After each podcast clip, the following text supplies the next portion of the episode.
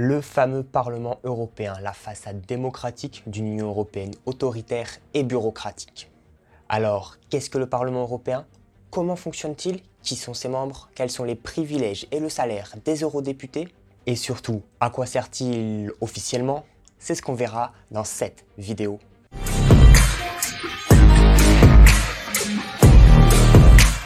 Hello, c'est Flo et aujourd'hui on se retrouve pour la troisième vidéo de la chaîne. Alors aujourd'hui, on va donc parler du Parlement européen, comme je le disais dans l'introduction de la vidéo, qui est l'institution européenne qui sert de façade à cette Union européenne autoritaire, technocratique et bureaucratique. Pourquoi? Bon, vous savez que quand on parle d'une institution européenne, on parle de son fonctionnement actuel, car vous en doutez que chaque institution a changé, a évolué. Dans l'histoire de la construction européenne, le Parlement européen, en termes de pouvoir que lui accordaient les traités, a toujours été l'institution la plus faible.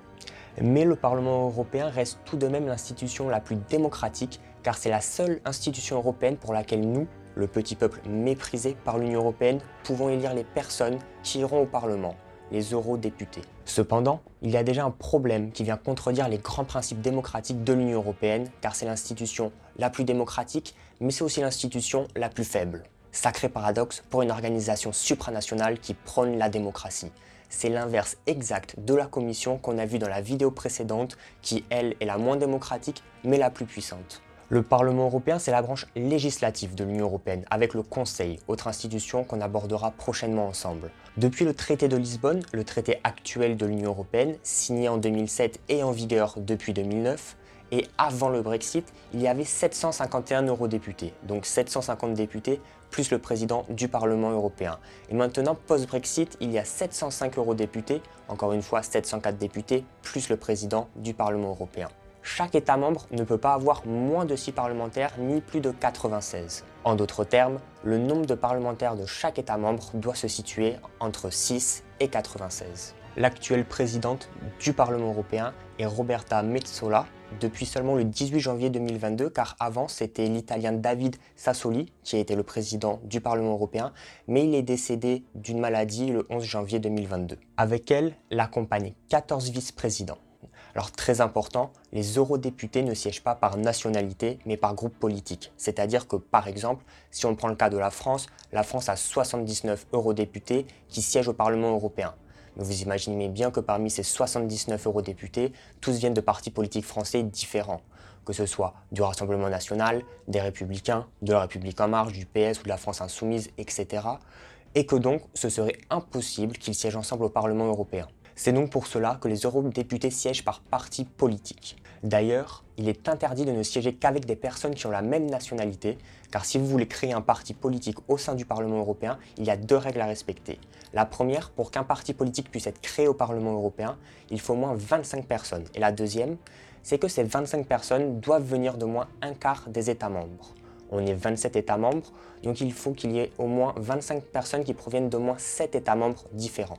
Au total, il y a sept groupes politiques. Le Parti populaire européen, celui qui domine au Parlement européen, l'Alliance progressiste des socialistes et démocrates au Parlement européen, le groupe Renew Europe, Identité et démocratie, groupe des conservateurs et des réformistes européens, groupe des Verts, Alliance libre européenne, le groupe confédéral de la gauche unitaire européenne, et enfin les non-inscrits, ceux qui n'appartiennent à aucun de ces partis politiques. Les élections des eurodéputés se tiennent tous les 5 ans. Elles sont calées sur les mêmes années que les élections de la Commission européenne, mais ça, vous le savez déjà si vous avez vu la vidéo sur la Commission. Donc, les dernières élections parlementaires ont eu lieu en 2019 et les prochaines auront lieu en 2024, comme la Commission, mais 6 mois avant, car comme on l'a vu dans la vidéo précédente, le Conseil européen est censé prendre en compte le vote des citoyens européens pour les élections parlementaires européennes pour choisir le ou la présidente de la Commission. Les élections se déroulent la même semaine dans tous les États membres du jeudi au dimanche, suivant chaque État membre, les traditions nationales étant différentes et les élections européennes coïncidant donc parfois avec d'autres scrutins nationaux. Le nombre de parlementaires doit donc être compris entre 6 et 96 par État membre. Or, la répartition des sièges entre les États membres sur une base proportionnelle régressive implique une surreprésentation des États les moins peuplés. Alors l'Union européenne a appelé ça une base proportionnelle régressive, mais c'est simplement pour dire que ce n'est pas proportionnel tout court. Mais ça fait plus joli de dire base proportionnelle régressive. Pour bien comprendre, on va prendre deux exemples concrets. L'Allemagne, qui est l'État membre le plus peuplé de l'Union européenne et qui a donc 96 eurodéputés, et le Luxembourg, qui est un petit pays qui n'a que 6 eurodéputés. À vue d'œil, on pourrait se dire l'Allemagne a 96 députés, le Luxembourg seulement 6. Ça veut dire que l'Allemagne a 16 fois plus d'eurodéputés que le Luxembourg, c'est pas équitable. Maintenant, regardons ça par rapport à la population de ces deux États membres. L'Allemagne a 83 millions d'habitants et le Luxembourg 635 000. Ça veut dire que l'Allemagne a 130 fois plus d'habitants que le Luxembourg, mais qu'elle n'a que 16 fois plus de députés que le Luxembourg.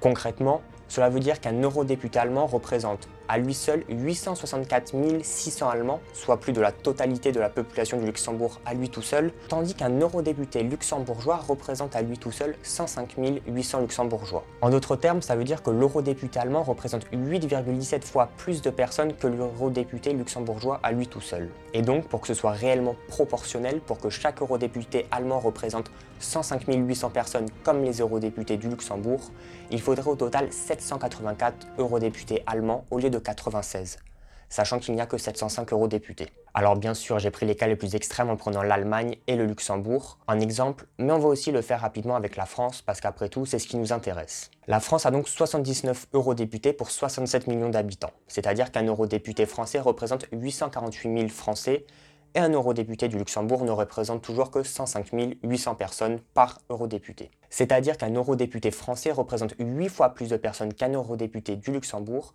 et pour que la France représente autant de personnes que le Luxembourg, elle devrait avoir 633 eurodéputés. De façon générale, les 79 députés français au Parlement européen sur les 705 au total ne représentent que 11,2% du total des eurodéputés.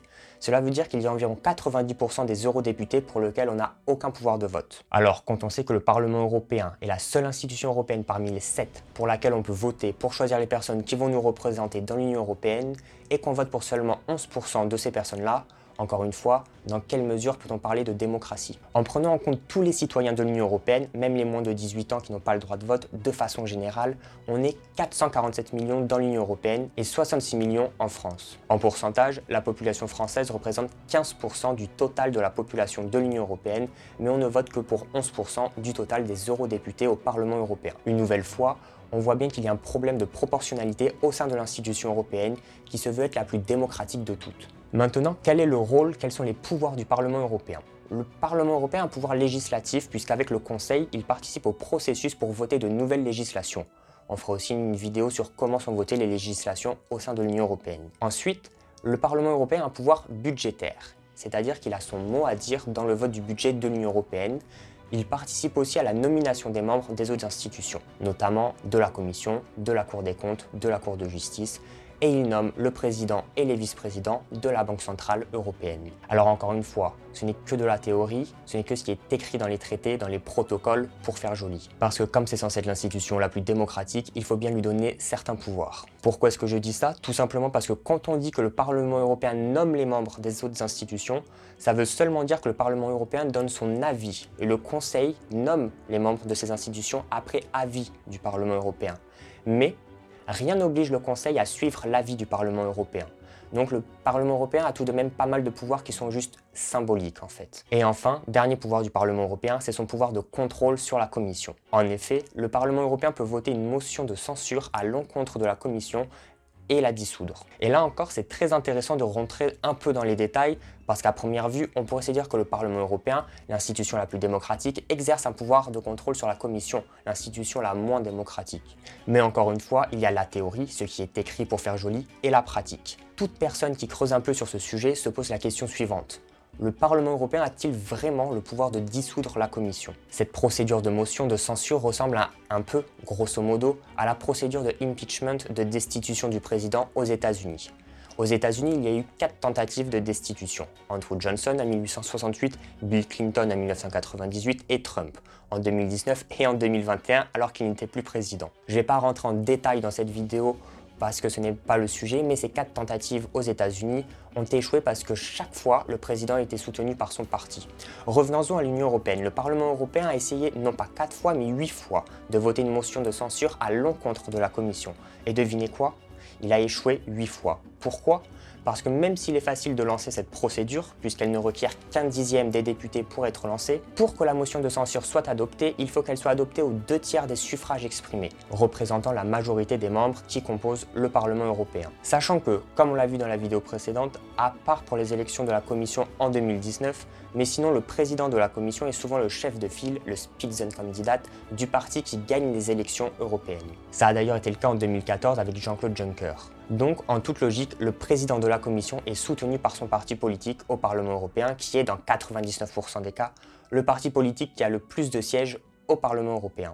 Son parti politique ne va donc pas voter contre lui. En plus, il faut savoir que lorsqu'une motion de censure est votée, il n'y a pas les 705 députés qui votent. Beaucoup sont absents et on se retrouve bien souvent avec seulement 300, 400, voire 500 députés qui participent au vote, mais pas 705. Maintenant, Admettons que 500 députés prennent part au vote de la motion de censure pour dissoudre la commission d'Ursula von der Leyen. Même si elle n'était pas chef de file d'aucun parti politique, elle est tout de même issue du parti politique PPE, le Parti populaire européen, qui domine au Parlement européen avec 175 sièges. Si on soustrait les 175 députés du parti d'Ursula von der Leyen aux 500 députés qui votent, il reste 325 députés. Admettons maintenant que ces 325 députés votent pour la motion de censure. Alors c'est très peu probable que les 325 députés votent pour, car les partis politiques font souvent des coalitions et même au sein des partis de l'opposition, tous les députés de l'opposition ne votent pas pareil. Mais admettons que cette fois-ci, les 325 députés qui n'appartiennent pas au PPE votent pour la motion de censure. Même si c'est impossible que ça arrive, c'est juste pour montrer pourquoi le Parlement européen ne pourra jamais dissoudre la Commission. Si ces 325 députés votent pour la motion de censure, cela représente 65% du total des votes. Or, pour atteindre les deux tiers des suffrages exprimés, il faut au minimum atteindre 66,6%. Ça veut dire que le parti du PPE, d'Ursula von der Leyen, représente rien qu'à lui 35% des suffrages exprimés. Donc, avant même le vote, on sait déjà que le Parlement européen ne dissoudra pas la Commission. Et encore là, j'ai pris des cas extrêmes. Bien souvent, il y a moins de 500 députés qui votent et plusieurs députés des autres partis politiques votent contre la motion de censure, car ils ne veulent pas voir la commission se dissoudre. C'est juste pour vous montrer que même dans un monde parallèle, dans le monde des bisounours, en admettant qu'au moins 500 eurodéputés votent et que tous ceux qui n'appartiennent pas au PPE votent pour la motion de censure, c'est impossible qu'elle soit adoptée. Alors imaginez en pratique, dans la réalité, lorsque moins de 500 députés votent et que plusieurs des autres partis politiques votent contre. Vous l'aurez compris, le soi-disant pouvoir de contrôle du Parlement européen sur la commission est juste symbolique, rien de plus. Et je vous vois venir, vous allez me dire, ouais mais Flo, si certains députés du PPE décident de voter pour la motion de censure, ça peut inverser la tendance. Alors, encore une fois, oui, en théorie, mais en pratique, non. Il suffit de se baser sur les 8 tentatives qui ont échoué aucun député qui appartenait au parti politique du président de la commission a déjà voté pour la motion de censure. Parce qu'il faut être réaliste, même si tu n'es pas à 100% d'accord avec ce qui se fait au sein de la commission, bien que tu appartiennes au même parti politique que le président de la commission, tu ne vas pas voter pour la dissolution de la commission au risque de voir un président d'un autre parti avec lequel tu seras encore moins en accord prendre le contrôle de la commission. Et enfin, le meilleur pour la fin, les privilèges des parlementaires européens et combien ils sont payés. Alors, sans rentrer dans des termes juridiques, je vais l'expliquer simplement, un parlementaire est protégé contre les poursuites judiciaires pendant les 5 ans de son mandat. Sauf s'il tue quelqu'un, bien entendu. Mais sinon, pendant 5 ans, il a l'immunité parlementaire et il ne peut pas faire l'objet de poursuites judiciaires. En ce qui concerne sa paye, vous êtes prêts? Accrochez-vous bien parce que vous n'allez pas en revenir. Actuellement, le salaire net après cotisation sociale et impôts donc est de 7011 euros. À ces 7011 euros viennent s'ajouter 4342 euros de frais généraux par mois. Les frais de voyage des députés sont entièrement remboursés et ils reçoivent une indemnité de 308 euros par jour de présence aux réunions qui est destinée à couvrir leurs frais de séjour. Et en plus de tout cela, par mois, et je dis bien par mois, ils reçoivent une somme de 24 164 euros pour couvrir les salaires de leurs assistants en sachant que chaque parlementaire n'a pas obligatoirement des assistants. Ils sont 705 parlementaires. Avec 24 000 euros, ils ont de quoi engager au moins 10 assistants chacun. Alors, petit calcul rapide, 705 parlementaires x 10 assistants chacun, ça fait 7050 personnes. Vous croyez vraiment qu'il y a quelqu'un qui va aller vérifier où va vraiment l'argent destiné aux assistants? Bien sûr que non. Les 7011 euros de salaire, les 4342 euros de frais généraux, ça fait déjà 11 353 euros par mois minimum. Et les 24 164 euros pour leurs assistants, ça peut même faire un total de 35 517 euros par mois, sans compter la prise en charge intégrale de leur déplacement et l'indemnité de 308 euros par jour de présence aux réunions. En sachant que si sur ces 308 euros, ils n'en utilisent que 150 par exemple, les 158 euros restants, ils se les mettent dans la poche. Alors 158 euros multipliés par le nombre de réunions, ça peut facilement faire entre 500 et 1000 euros en plus de salaire par mois. En sachant aussi, et ça franchement c'est le meilleur, qu'ils ne sont pas obligés d'assister à toutes les sessions.